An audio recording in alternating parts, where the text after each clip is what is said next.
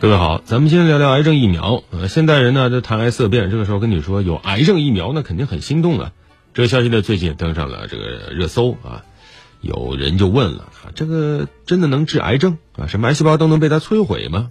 啊，还有人说拿这个疫苗一年打一针啊，怎么收费啊？等等啊。那现在还其实还没到这一步啊。他只是前段时间有个德国生物技术公司，它的创始人，呃，在接受采访的时候说了一句，说基于。mRNA 疫苗技术路线的癌症疫苗研究现在取得了突破啊，对未来几年上市持一个乐观态度啊，说的是个活话啊，实际上到底什么时候能上市，也没说清楚。那但是不妨碍我们今天呃对它抱一个憧憬啊，想弄清楚癌症疫苗的原理，首先要说清楚肿瘤和咱们人体免疫系统的这个复杂关系。那癌症它实际上就是某些这个细胞啊，它失去控制了。它开始无限的分裂、乱长啊，然后开始侵犯、破坏我们人体正常的机体器官和组织。啊，科学家说，其实大多数人每天都会产生癌细胞，你别害怕。个别的癌细胞它不会形成肿瘤啊，形成了以后，它会被我们的免疫系统及时清除。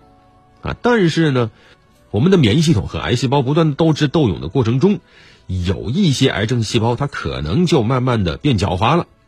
他开始减少自己的这个表达的抗原，或者改变自己表达的抗原，让免疫细胞认不出他来啊！他把自己伪装成了正常细胞，然后就形成了免疫逃逸。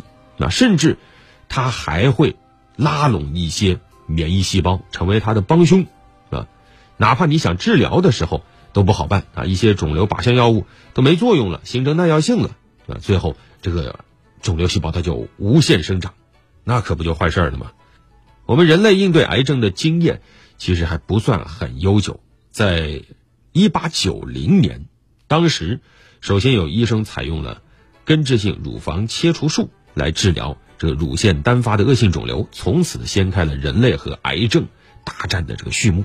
一直到今天，人类对抗癌症的传统疗法也就是三种：手术啊，直接切除病灶；然后化疗、放疗，就是分别用化学方式和物理方式。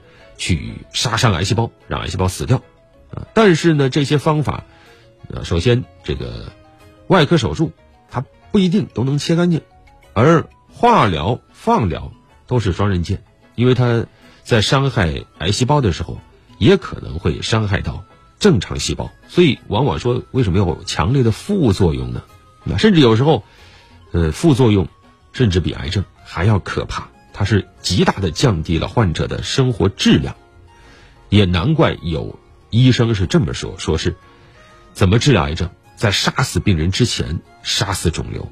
你看这多可怕！但是呢，近些年我们人类对抗癌症的过程中有了些新武器，比如说免疫疗法啊，因为刚才说了，癌症它想发展，它就要欺骗或者抑制人体的免疫功能，让免疫系统不再攻击肿瘤细胞。那科学家就在思索那。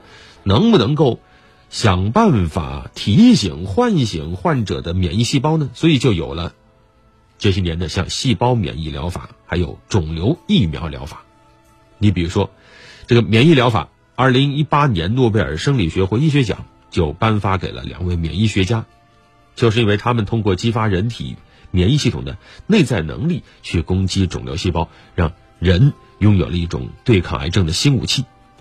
传说中上百万针的 CAR-T 细胞疗法，就是这中间的一种手段。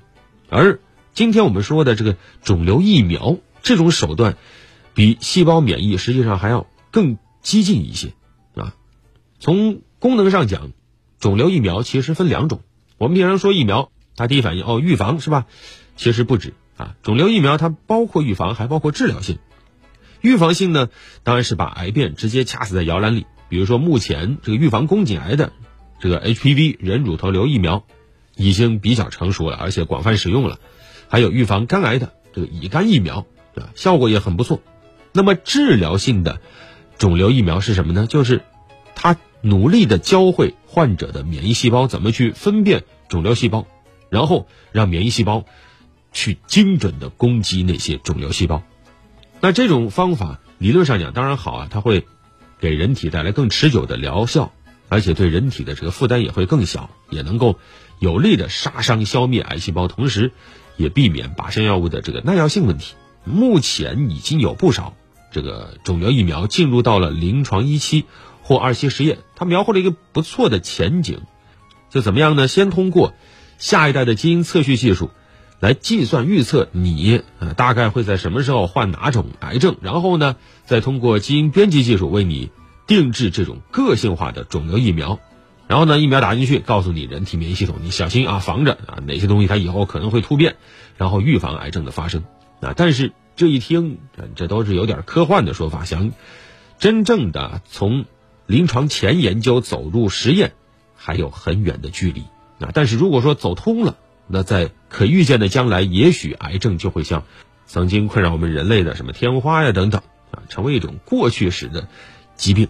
但是前景很美好。现实依然很坎坷。你比如说，在二零一零年，当时美国曾经批准过一款前列腺治疗性疫苗，啊，很贵啊，九万多美元啊，然后呢，效果也一般，只是让患者的总体生存期延长了四个来月，最后那个公司也是破产了。那之后相关的研究也都不太顺利。为什么？因为有一个根本原因，肿瘤细胞的抗原信息太难找了。好，感谢各位锁定关注今天的焦点时刻节目，我是柳芳，我是周田，节目编辑华磊、郑辉、南心妍，感谢您的收听与关注，欢迎通过手机下载 App 应用九头鸟 FM 搜索并关注湖北之声焦点时刻，参与互动留言。我们明天同一时间再会。